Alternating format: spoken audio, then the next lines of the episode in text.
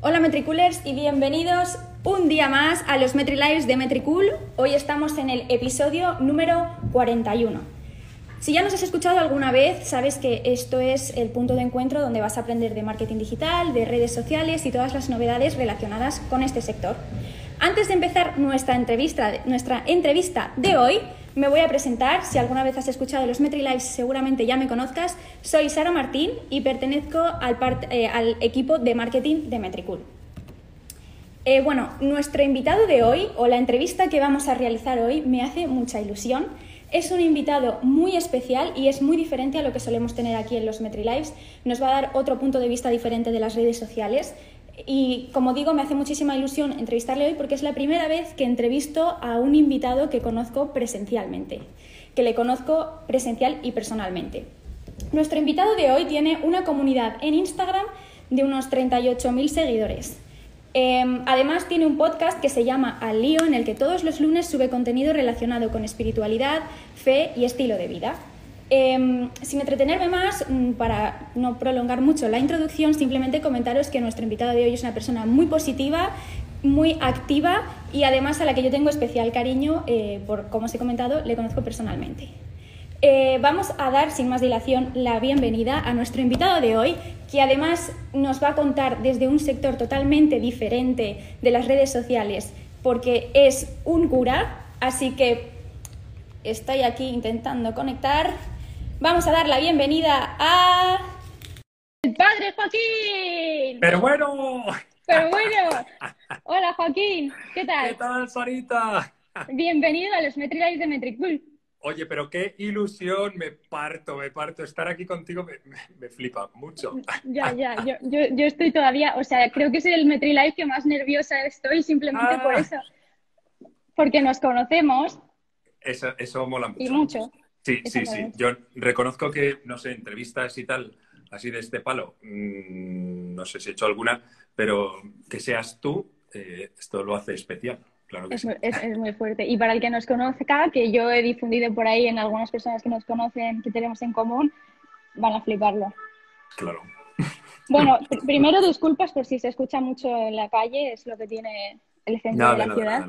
Y bueno, no sé si has escuchado tu, la, presentación, ha sido un poco cortita, pero la, presentación que, la, presentación que, te he hecho, bueno, simplemente he contado pues, que tienes una comunidad en Instagram con 38.000 personas, que también tienes un podcast que se llama Al Lío, donde todos los lunes ofreces contenido de espiritualidad, fe y, demás. Entonces, eh, no sé si quieres añadir algo más que creas que la gente tiene que saber sobre ti antes de empezar la entrevista.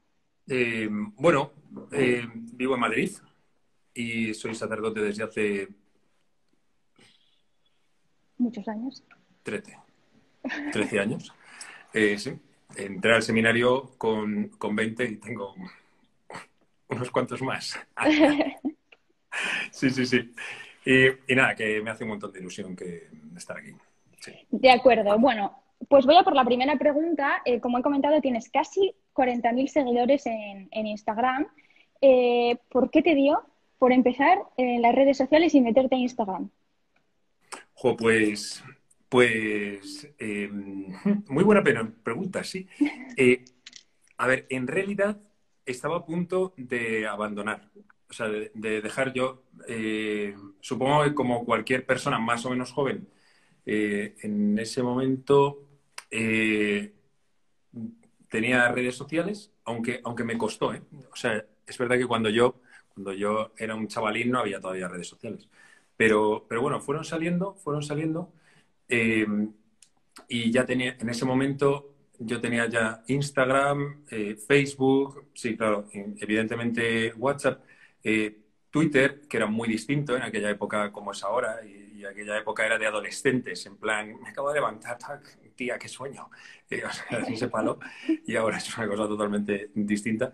Pero bueno, el caso es que llegó un momento en el que yo vi que no tenía ningún sentido que, tuviese redes sociales. Bueno, yo decía yo, ¿para qué tengo yo? O sea, es que no tengo ningún tipo de necesidad de contar mi vida, de que nadie la conozca, de que, o sea, sí del tú a tú, pero no en este rollo de que gente que no me conoce personalmente sepa. No, y además que tampoco tenía tiempo para eso. O sea, subía una foto, típica foto de coña que dices, voy a subirlo, ¿no? Pero jamás se me habría ocurrido algo como lo que estoy haciendo en este momento. Y, nada, y entonces, eh, pues esa, esa, era como la idea de fondo, yo estaba pensando quitármelo. Y un verano, hace tres veranos, hace tres veranos, estaba de viaje con mi hermano José Manuel, al que quiero muchísimo, y, y, volvíamos, volvíamos además de un festival, un festival de música en Marbella, me habían invitado, yo, yo dije, me flipa la idea de irme, pero, pero claro, eh, tenía que irme con alguien conocido, no me voy a ir con nadie. Entonces primero pensé en mi hermana y dije, tú, tú, tú, no, me planto allí con una niña, además mi, mi hermana es buenísima. es que no, es que puede dar lugar a pensar lo que sea y se lo dije a mi hermano. Somos muy colegas, además de hermanos. Entonces eh, fuimos a esto y, ya de vuelta eh, estábamos en el coche, hablábamos de estas cosas y otras, ¿no? Y tal. Y tú, pues es que a mí esto de verdad que no me llena, a mí me está quemando, no sé qué, tal. Y, y yo creo que fue él que hizo clic y dijo, pues yo estoy pensando que a lo mejor lo podría utilizar para aquello que estoy haciendo. Para, para aquello a lo que... Mm, ah, pues mi hermano es fisio fisioterapeuta, tiene su clínica. Y, yo pensé, tú, pues claro, claro, em, pues para eso lo podemos utilizar. Y claro, pues entonces en ese momento pensé, mm, si dejo de hacerlo para mi vida personal, que no me servía ni me llenaba para nada, y lo hago para ayudar a la gente, ah, pues eso sí que me molaba mucho. Me, me animaba, o sea, era una idea como que me hacía ilusión poder ayudar de esa manera y entonces me lancé. Y, y bueno, la, la, iglesia es una institución muy tradicional. Eh, entonces, tuviste, bueno, ya me has comentado que tuviste ahí como un momento de dudas de, bueno, mi, vida personal no la voy a contar, pero tuviste dudas a la hora de lanzarte, aunque sea a hacer esto que estás haciendo ahora mismo, es decir, como un cura en redes sociales, ¿no? Te daba como, no miedo, pero un poco de no saber por dónde empezar o tener dudas de hacerlo o no hacerlo. No, en realidad no. O sea, no, tenía ya otros colegas que estaban dentro y que estaban haciendo cosas y de hecho mi gran amigo Jesús Silva ya llevaba igual años haciendo contenido y, entonces no, para mí no fue como un cambio así. Y, y, luego en la iglesia en realidad, o sea, yo, yo creo que desde fuera a lo mejor se ve como una institución súper monolítica y tal, pero luego dentro, o sea, estás dentro y, y todos somos muy distintos y, y, se aceptan mucho las nuevas iniciativas y todo eso, ¿no? Entonces, nada, yo me puse y, empecé. Sí que, o sea, si tuve, eh, si tuve dificultades, fue internas. Y es que, aunque yo ahora mismo estoy delante de una pantalla, eh, somos 90 los que estamos viendo esto y me ve muchísima más gente todos los días y tal, pero yo, yo no soy de por sí un tío como, o sea, yo soy de naturaleza tímido y, o sea, me cuesta, me tengo que hacer como, como violencia, ¿no? O sea, a mí no me sale, no me sale. Yo estoy, mejor, apago la pantalla, me cojo un libro, estoy aquí súper en paz. Eh, mm, pues se te da muy bien, ¿eh? Se te da muy bien para que no te guste, se te da súper bien. pero porque también esto es de irlo trabajando. Pero sí recuerdo la primera vez que cogí la cámara, vamos, el móvil, me hice, o sea, me grabé una story y dije, tú me muero, me de vergüenza, horrible, horrible. Y, en aquella época eran, eran stories, claro, ahora ya una story de seguido de 15 segundos, pues ya, ya yo casi no lo grabo. Pero antes, vamos con los reels, pero antes era así y, y, todavía no tenía mucha experiencia, entonces era grabar una story de 15 segundos que tenía que decir algo y grabarlo como 10 veces. De, de que de repente estás hablando de verdad y, tienes que grabar otra vez y, no llegas y no sé qué. Bueno, a mí me pasa eso constantemente y también tengo que hacer cosas de estas todo el rato, pero es normal, es normal. Eh, vale, entonces, bueno, y cuéntame un poco cómo enfocas tu estrategia, tu estrategia en Instagram. Bueno, ¿cuentas con alguna estrategia o el contenido que publicas, haces algo para conseguir más seguidores? Hmm. Eh, sí, sí, sí, sí, creo que sí. A ver, es verdad que cuando, cuando yo me meto en algo, me meto de lleno. Entonces, en aquel primer momento, eh, primero, primero empecé a buscar eh, blogs y, tutoriales y tal, para saber cómo se hacía. Tenía el precedente de mi cuñada, la esposa de José Manuel, que ella, ella es la verdadera Instagramer de la familia. Tiene una cuenta que se llama blessings.es y, es fuera de serie, es una máquina. Hace contenido para familias y, es, o sea, es creativa, brutal. Entonces, en ese primer momento yo le preguntaba un montón de cosas. O sea, le, consultaba, preguntaba tal. Y, pero bueno, sí que, sí que noté que necesitaba seguir creciendo y, hice un par de cursos online de pago. O sea, de, pues uno era de marketing digital y el otro era de, de contenido positivo. O sea que, también entendí que era una cosa que necesitaba, si yo iba a ayudar a la gente, necesitaba prepararme y, saber qué es lo que estaba haciendo. ¿no? Entonces, eso es lo primero que hice, eh, como de formación. Luego, lo primero que pensé era cuál sería el target al que yo me dirigiría.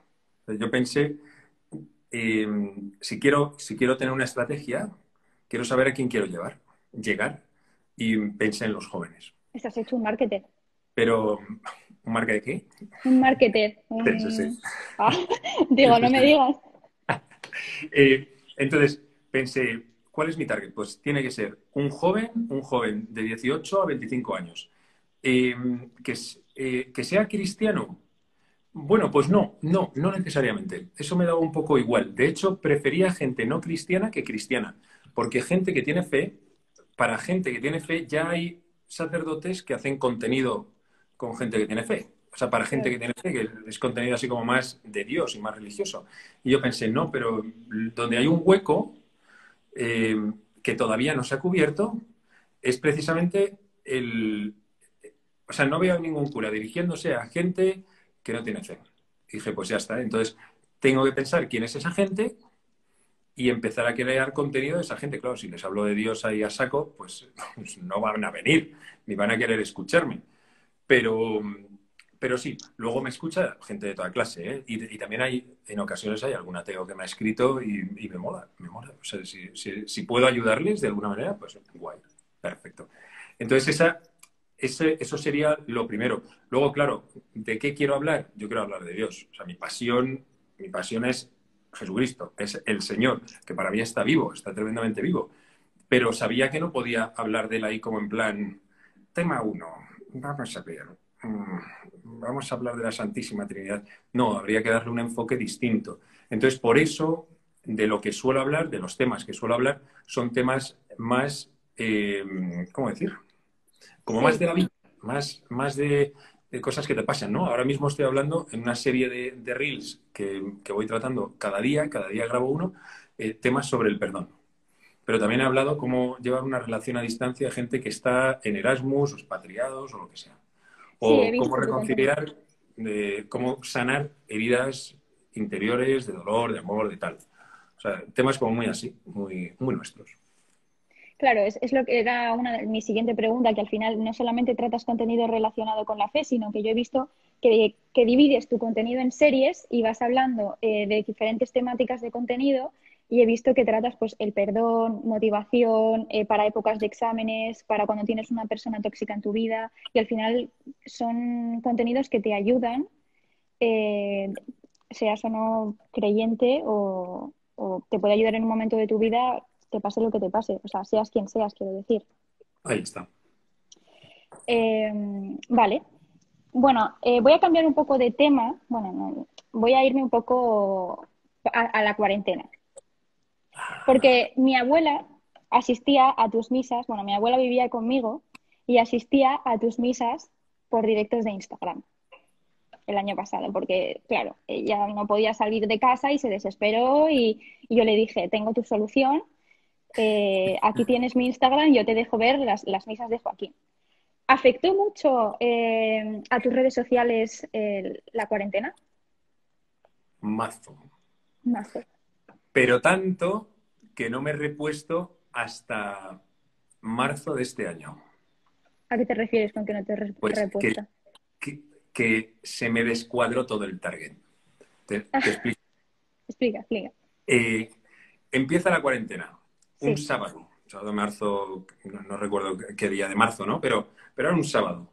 Claro, el domingo yo ya celebro misa eh, por Instagram, en directo. Sí. Nunca había querido hacerlo. O sea, nunca había hecho un directo en rollo misa, catequesis y tal, justo por esto que te estaba diciendo, ¿no? Porque, porque no era para ese perfil. Pero en ese momento surge esa necesidad. Y, digo, tú, yo, tengo que responder.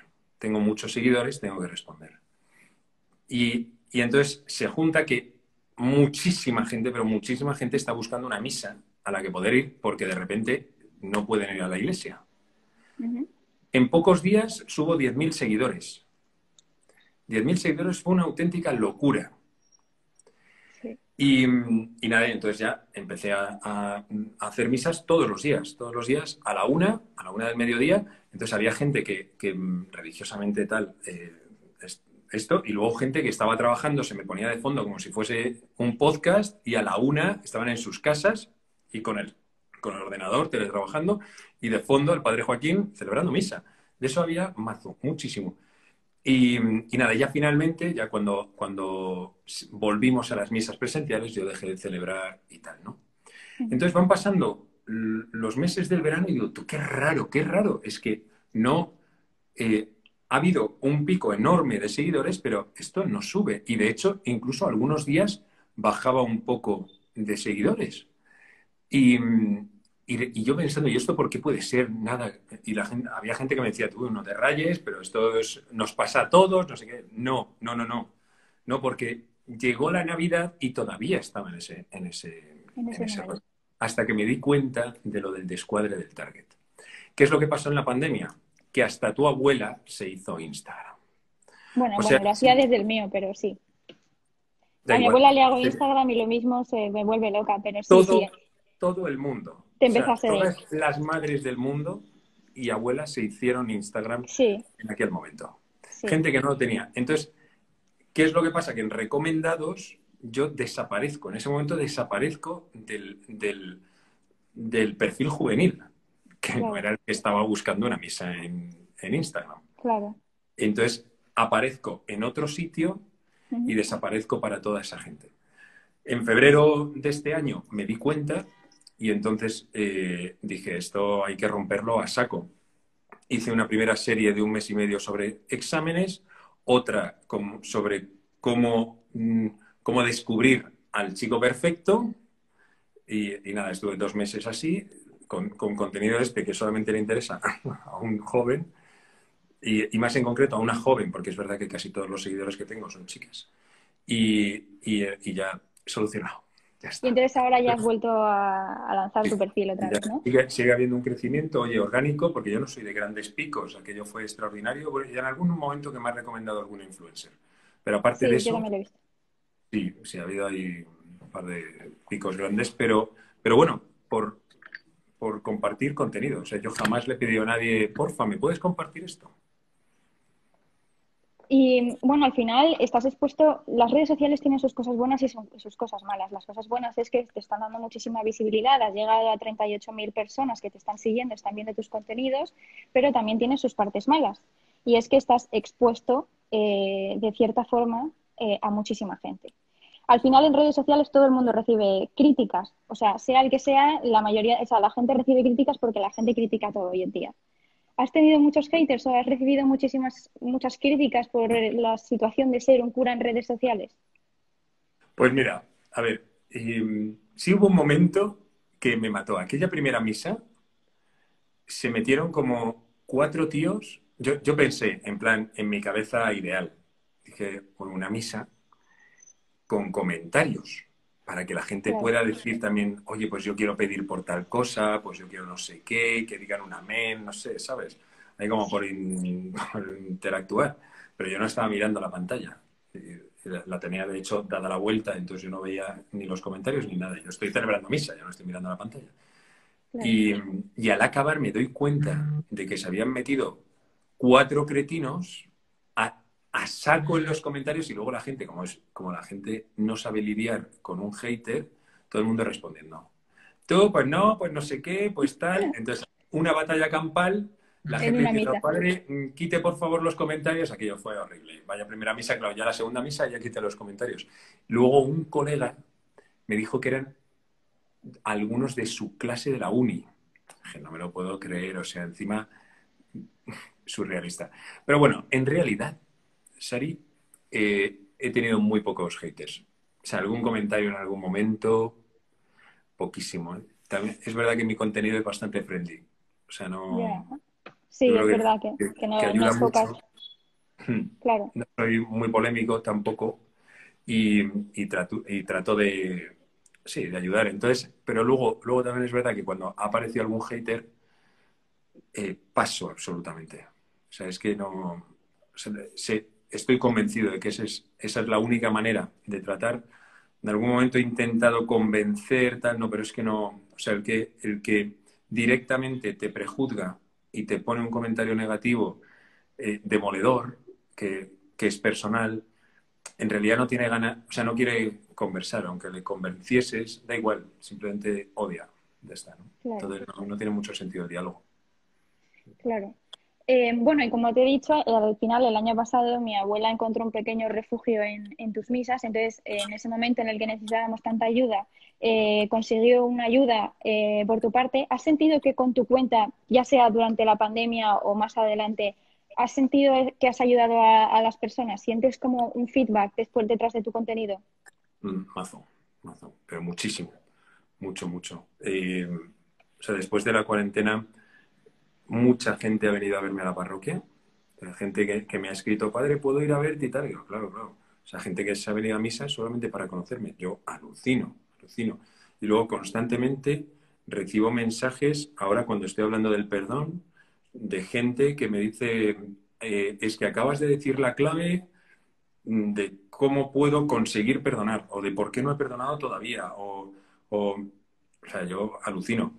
También estoy convencido de una cosa, y es que no voy solo. O sea, cuando yo meto contenido en las redes sociales, yo llevo a Dios.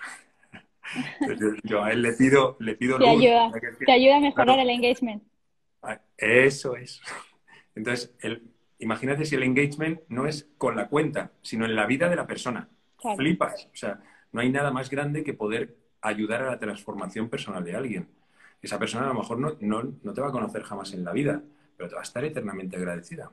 Yo eso me lo he encontrado mucho. Luego hay gente que te escribe, me escriben parrafones para agradecer y también parrafones para pedir ayuda mucha gente. También hay gente que me escribe para poder venir a verme o lo que sea. No puedo dar para todo, no, es imposible, pero, pero sí, sí, vamos, sí que lo siento mucho, mucho. Los comentarios están que arden porque te está saludando gente de todas partes del mundo, les están diciendo que ayudas, que les ayudas muchísimo, y etcétera. Entonces, bueno, les animo que si tienen alguna, alguna pregunta, al final de la, de la entrevista contestaremos a alguna de ellas por si alguien tiene alguna pregunta, pero bueno, estás teniendo unos comentarios increíbles. Todo el mundo por aquí te quiere mucho. Em, vale, y, entonces has, crecido en redes sociales brutalmente, o sea, has tenido de repente muchos seguidores y sigues creciendo. ¿Qué, sensación te genera eso? ¿No te da un poco de, de vértigo o que tienes planes para futuro con las redes sociales? Eh, no, la verdad es que tampoco mucho. O sea, planes así como a futuro, voy, voy haciendo, o sea, sí que tengo un plan de, generación o como se diga, de contenido, ¿no? De generar y publicar y tal. Pero, pero no, no, porque también es verdad que no es mi tarea principal. Yo tengo una parroquia, yo soy un cura de parroquia normal, yo bajo, tengo mi misa con mis abuelitas, tengo mis grupos de jóvenes, tengo mis excursiones, mis misiones, o sea que hago todo este tipo de cosas, pero además quiero poder ayudar más allá todavía de la parroquia. Entonces, entonces bueno, eso, eso también mola mucho porque eso me da mucha visibilidad. Aquí en Madrid la tengo, es mucha la gente que me reconoce en sitios y, y también hace que cuando monto algo presencial, pues venga más gente. O sea, que, si yo monto, por ejemplo, retiros para jóvenes y tal, viene gente Mm, pues incluso de toda España. Este, este curso, y hemos estado en pandemia, he montado tres retiros para jóvenes, de retiros espirituales, y para jóvenes, y han sido cada uno de 30 miembros, y en medio de la pandemia. Y en el último ha venido gente hasta de Barcelona, Zamora, he flipado mucho. Eso es muy Al final, es muy bonito, pero justo yo te quiero preguntar, porque parece desde fuera, no, te puedo afirmar porque no lo sé, pero parece que el tema iglesia y religión, eh, como que los jóvenes están un poco más alejados, a lo mejor, por ejemplo, que las personas más mayores. Eh, esto, ¿Tú crees que a través de las redes sociales puedes conseguir un cambio en eso? ¿O has visto un cambio que tú hayas podido realizar en esto? Sí, Sí, sí, sí, sí, sí. Sí, cuando, cuando yo entré, eh, yo me sentía tremendamente solo, súper solo y subiendo un contenido muy solo. Eh, gracias a la pandemia, muchos jóvenes cristianos españoles se han puesto las pilas a saco. Y ahora mismo somos una, una red, es verdad que una pequeña red, a lo mejor como de siete, ocho, nueve personas, que, que, estamos subiendo contenido, que somos referente para otros jóvenes católicos de España y del mundo, y eso está siendo muy bonito. Ese cambio ha ido ocurriendo. Eh, o sea, que ha hecho como que nos pongamos un poco en marcha, ¿sabes? No, yo creo que, la iglesia, o sea, no, digo que todos, todos los curas tengamos que estar en Instagram, porque esto también es, pues es como todo. Pues tampoco todos podemos estar en, en, los colegios, ni todos podemos estar en un hospital, ni todos tenemos por qué estar en una parroquia o dando clases o, o, con los pobres. Hay carismas. O sea, que, cada uno siente como dónde está su lugar, ¿no? Pero ahí sí que creo que, que deberíamos de ir creciendo y estar abiertos a poder estar ahí y ayudar a la gente, porque es verdad que tu círculo de, ayuda se amplía mucho con respecto a lo que normalmente tienes. Claro. Em, y bueno, al final el mundo evoluciona, eh, todos estamos evolucionando y bueno, además, por ejemplo, se nos ha puesto una pandemia en medio que nos ha obligado a hacer cosas que nadie había hecho antes o que no nos habíamos planteado del todo hacer. Por ejemplo, un ejemplo son tus misas a través de Instagram. ¿Crees que con esta evolución digital, que es un poco imparable, eh, la, iglesia va a evolucionar? Es decir, por ejemplo, ya se ha empezado a dar misas a través de Instagram. ¿Ves posible una evolución dentro de, la iglesia más hacia lo digital? Sí, sí, sí, sí. Y es muy posible. Es muy posible. Yo creo que, en realidad eh, todos nos hemos puesto las pilas. O sea, es como, como muchos negocios que de repente han descubierto que, que la comida en el, en el, vamos, en el comedor, un, cualquier sitio de hostelería y tal, oye, pues es que no han podido llenarlo y no sé qué, ya han ampliado cocinas. Y entonces han descubierto que su punto fuerte es tener, estar en Globo y empezar a comercializar online y, hacer comida a domicilio, ¿no?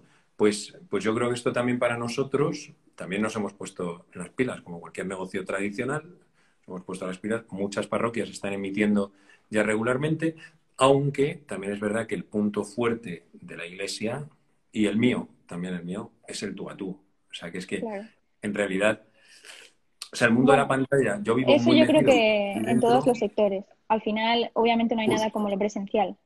Ahí está. O sea, que, y no creo que nunca se pueda llegar a sustituir eh, por muy avanzado que esté esto. Porque el, claro, claro el hombre es, también, o sea, no somos almas que nos comunicamos, sino que yo necesito mi cuerpo para comunicarme. Y, yo estoy contigo, te doy un abrazo, te toco la mano. O sea, es que ese tipo de cosas no es sustituible de ninguna otra manera. Claro, pero por ejemplo, ¿te ha cambiado el mundo digital a la hora de pues, tratar con las personas eh, o realizar ciertas acciones? Yo me acuerdo, por ejemplo, que me encantó cuando una vez estuvimos hablando tú y yo eh, presencialmente, que estuve, y bueno, eh, me, dijiste, bueno, pues te vas a ver mis eh, stories de, motivación para... ¿Eso te ha, te ha cambiado? ¿Ahora eres diferente con, en, en estas situaciones así, como lo fuiste conmigo? Mm, no, yo, creo que no. Yo creo que sigo, como ya estaba yo metido en todo esto, pero sí, sí es verdad que, por ejemplo, tengo mayor facilidad para los encuentros virtuales antes lo veía, o sea, para mí era un tostón tener una llamada, una videollamada con alguien. Yo acompaño a mucha gente eh, personalmente y, lo mío siempre ha sido presencial. la gente ha venido, ha venido a hablar conmigo, tal, pero, pero a veces había alguien que estaba en Erasmus, alguien que estaba expatriado, lo que fuese, ¿no? Y, que, y, las videollamadas esas como que siempre eran, mm, bueno, pues ahora yo creo que, que sí que entiendo un poco mejor cómo funciona eso. O sea, o por lo menos me siento más cómodo ahí, ¿no? Hablando con una persona así, antes no. Claro, bueno, lo dices como si fueras, como si fueras mi abuela, pero en realidad tú eres. Soy tu abuela. Jovencísimo. O sea que. Soy un chaval. Eres un chaval. vale, bueno, eh, también he comentado que no he mencionado nada a lo largo de la entrevista, que tienes un podcast. Oh, sí, sí, sí. ¿Por qué te lanzas a...? O sea, empiezas en Instagram, lo petas en Instagram, te lanzas un podcast. ¿Por qué te lanzas ahora a hacer un podcast? El podcast es la joya de la corona, lo está petando. ¿Sí? Sí, sí, sí. ¿Tienes muchos oyentes? Sí, vamos, no sé, eh, no soy, yo qué sé, o sea, no sé, un podcast así famoso como este de psicología, no sé cómo se llama, no me acuerdo, pero, o un Mentes Expertas o algo así, yo qué sé. Eh, pero bueno, que sí, que tiene un buen número de, escuchas todas las semanas. Eh, pues esto surgió porque cuando, cuando fui a quitar la misa de después de la pandemia, eh, un montón de gente fue como, mm, padre, no, por favor, me estaba ayudando muchísimo, sus homilías, no sé qué, cómo habla, qué tal. Por favor, no deje de celebrarles. Y a ver, pero ¿qué dices? No voy a estar aquí celebrando misa toda la vida. Eh, online, me muero. Entonces pensé, mira, pues es mi oportunidad. Yo ya le había dado ahí como alguna vuelta al tener un podcast y dije, venga, pues ala, pum, a grabarlo. Eh, es un parto semanal porque me cuesta mazo. Lo grabo los domingos por la noche para que el lunes esté calentito y la gente pueda escucharlo yendo a la uni o al trabajo, donde sea. Pero, pero sí. Y es distinto. Es distinto porque el podcast también está concebido para, que la gente que necesita un contenido un poco más espiritual y, más sólido, más fuerte, pues lo tenga en un lenguaje bastante distendido, eh, como muy abierto, y, es todos los lunes. Y se llama Al Lío y está en todas las plataformas. Eh, qué bien se te da. Ya le estás cogiendo el truco, ¿eh? Le estás cogiendo el truco. Que dices que se te da fatal, pero le estás cogiendo todo el truco. Em, vale, y bueno, ya voy a ir terminando para pasar a las preguntas de los metriculers y al final de la entrevista. Eh, pero tengo una última pregunta. Em, ¿Te has encontrado alguna anécdota o historia que te haya llamado la atención en redes sociales, en plan que digas, eh, la típica anécdota que cuentes o que digas, esto me ha sorprendido mucho de un cura en redes sociales o de un sacerdote en redes sociales, que yo digo cura, pero tú dices sacerdote. Eh, a ver. Eh, es que hay varias cosas, pero igual no, son exactamente lo que la pregunta que me has hecho. Pero, pero sí, a ver, diría que lo más, lo más guay que me ha pasado eh, gracias a Instagram ha sido conocer a gente muy interesante. O sea, empezar a seguir a alguien y, que me ha parecido interesante por las redes y que nos fuésemos haciendo insta amigos y un día quedásemos. ¿Y eso no te da miedito? No. A mí me da miedo. a, mí no, a mí no porque, porque suele ser a un nivel profesional, entiéndeme, profesional. Y luego como también somos un poco gremio, o sea, no digo que sean curas, suele ser gente normal, pero sí cristianos, como más implicados y tal. Entonces, eh, pues no, no, no. Y luego que es gente que genera contenido, que suele ser gente pues que ya está verificada, ¿no? De alguna manera. Sí, Entonces, así me he encontrado con, con, mi amigo Fede, un argentino que es coach y, que es un tío, me pareció increíble. Quique Delgado, que es un mexicano que, que él, es, él es creativo y, y, de diseño y tal. Y, cuando vino a España por primera vez, quedamos y pasamos toda la tarde. Yo le enseño un poco el centro de Madrid y tal. Y de hecho, el, mañana, mañana, el sábado, el domingo, nos vamos a encontrar porque viene de, vuelo y me ha dicho, oye, ¿vas a estar y tal? Y digo, claro que sí, sí, pásate por mi parroquia, luego te llevo yo a la estación y no sé qué. Y, y así, pues, una deportista de élite, que hace poco la, la, conocí porque ella empezó a seguirme y, quedé con ella hace poquito también porque me pareció una tía súper interesante. Entonces, eso, eso es como de lo mejor. Desvirtualizar son las cosas que más bonitas. Pablo España, Pablo España, que es el, fundador y promotor de la Tribu Seekers, que es una plataforma de emprendimiento, gente, no, de emprendimiento, como gente inquieta, eh, mucho, la Tribu Seekers. Y eso es lo primero. Y luego lo segundo, así como que me ha llamado mucho la atención, es que eh, Instagram engaña. Y cuando... O sea, es como que nos hace bajitos. ¿Bajitos, literalmente bajitos? sí. Porque entonces yo... entonces yo pareceré... Que cuando conoces a una persona que solamente la has conocido por Instagram, siempre es mucho más alto de lo que parecía. Esa es tu anécdota que me cuentas sobre las redes sociales. Es una anécdota, es una anécdota. La gente cuando me, cuando me ve me dice, oye, pero qué alto eres. Es verdad que soy alto. Es que tú eres altísimo. A ver, una cosa es esa. Pero, que tú eres una persona muy alta. Pero que, luego yo he visto a otros y, bueno, por lo menos a la gente más alta jamás te imaginas que sea tan alta. Esto es una chorrada, pero que siempre me ha hecho mucha gracia. Pero es que tú eres muy alto.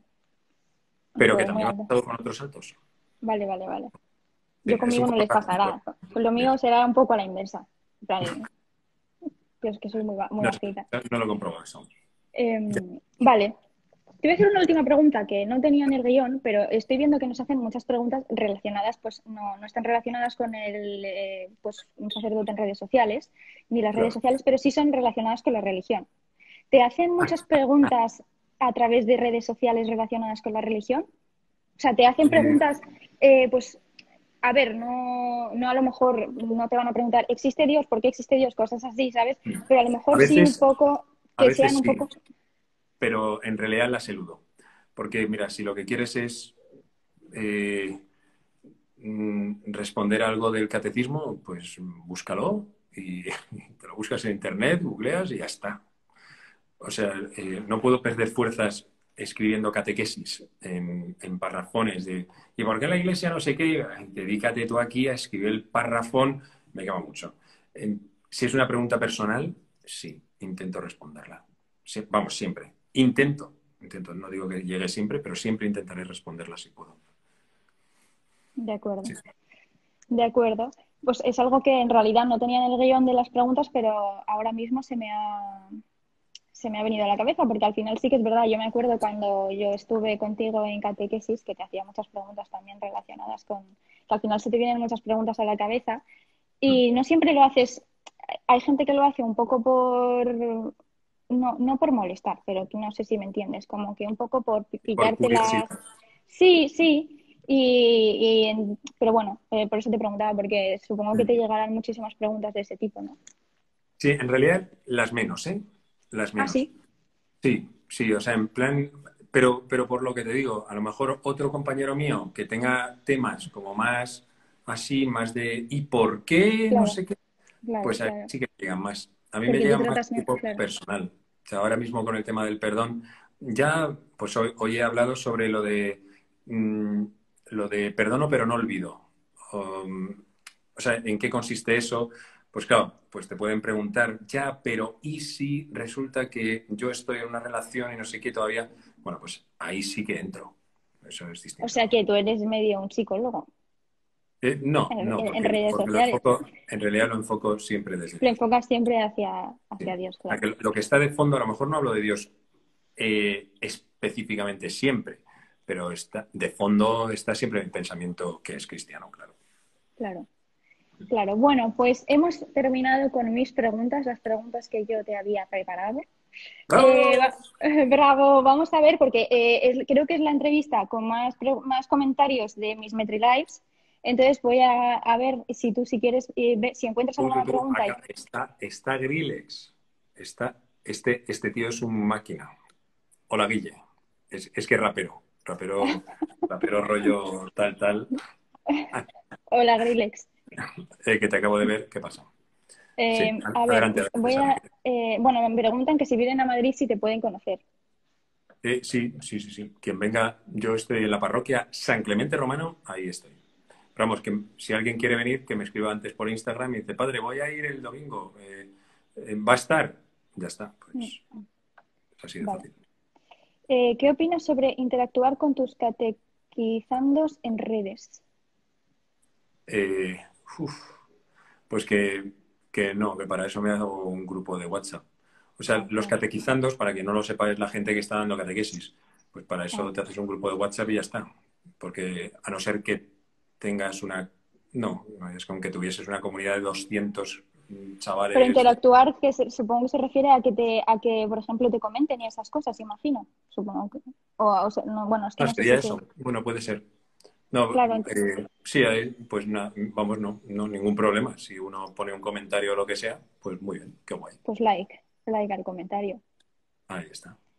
Em, ¿Cómo se llama el podcast? Bueno, ya lo has dicho, pero... Al lío. Al lío, lo tienes ahí en Spotify, Google Podcast, Apple Podcast, Evox, todo. Todo, lo tienes ahí. Eh... Ay, esta me hace gracia. Si Instagram fuese un apóstol, ¿cuál sería? Instagram, no, tú. Instagram no puede ser un apóstol. Instagram es un tirano. Instagram es el es, es Roma. Roma en la época de los apóstoles, pues eso es, el que todo lo domina y, tiene las vías de comunicación y te dice hoy pasas por aquí, mañana no, y, tiene un algoritmo que te rompe. Complicado, sí. Em, a ver, es que hay muchísimos comentarios, pero bueno, la mayoría son todos. Eh, son, no son tan enfocados hacia esto, ¿no? Son, todos súper bonitos, de que les has ayudado mucho después de la pandemia. Bueno, mm, y no sé si hay más preguntas.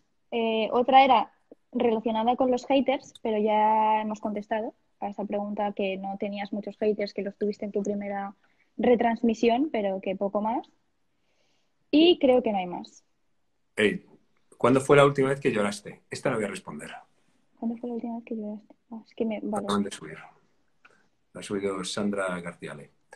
Pues lo voy a decir, porque, porque así hago publi. Una serie sobre Jesús que se llama The Chosen, de Chosen. Y, que me pareció pepinísima, pero vamos, espectacular.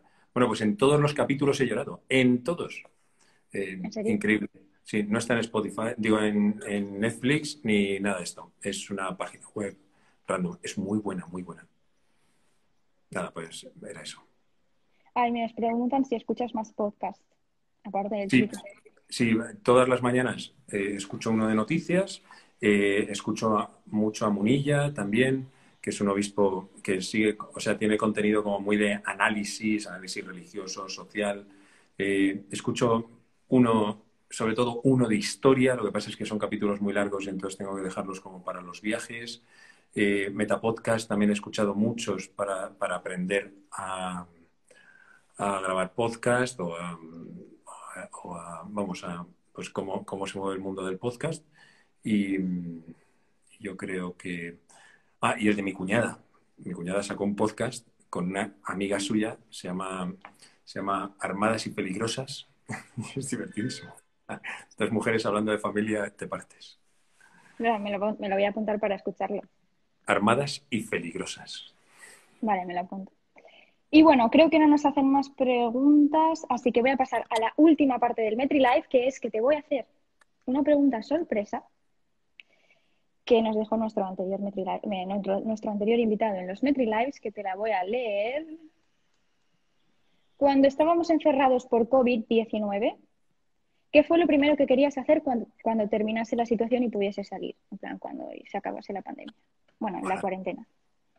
Qué pregunta más guapa. Yo es que contestaría todo. Sí.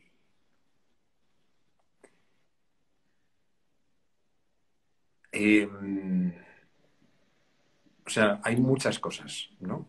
Pero yo creo que lo, lo que más, de lo que más ganas tenía, era de volver a ver en mi iglesia con su gente.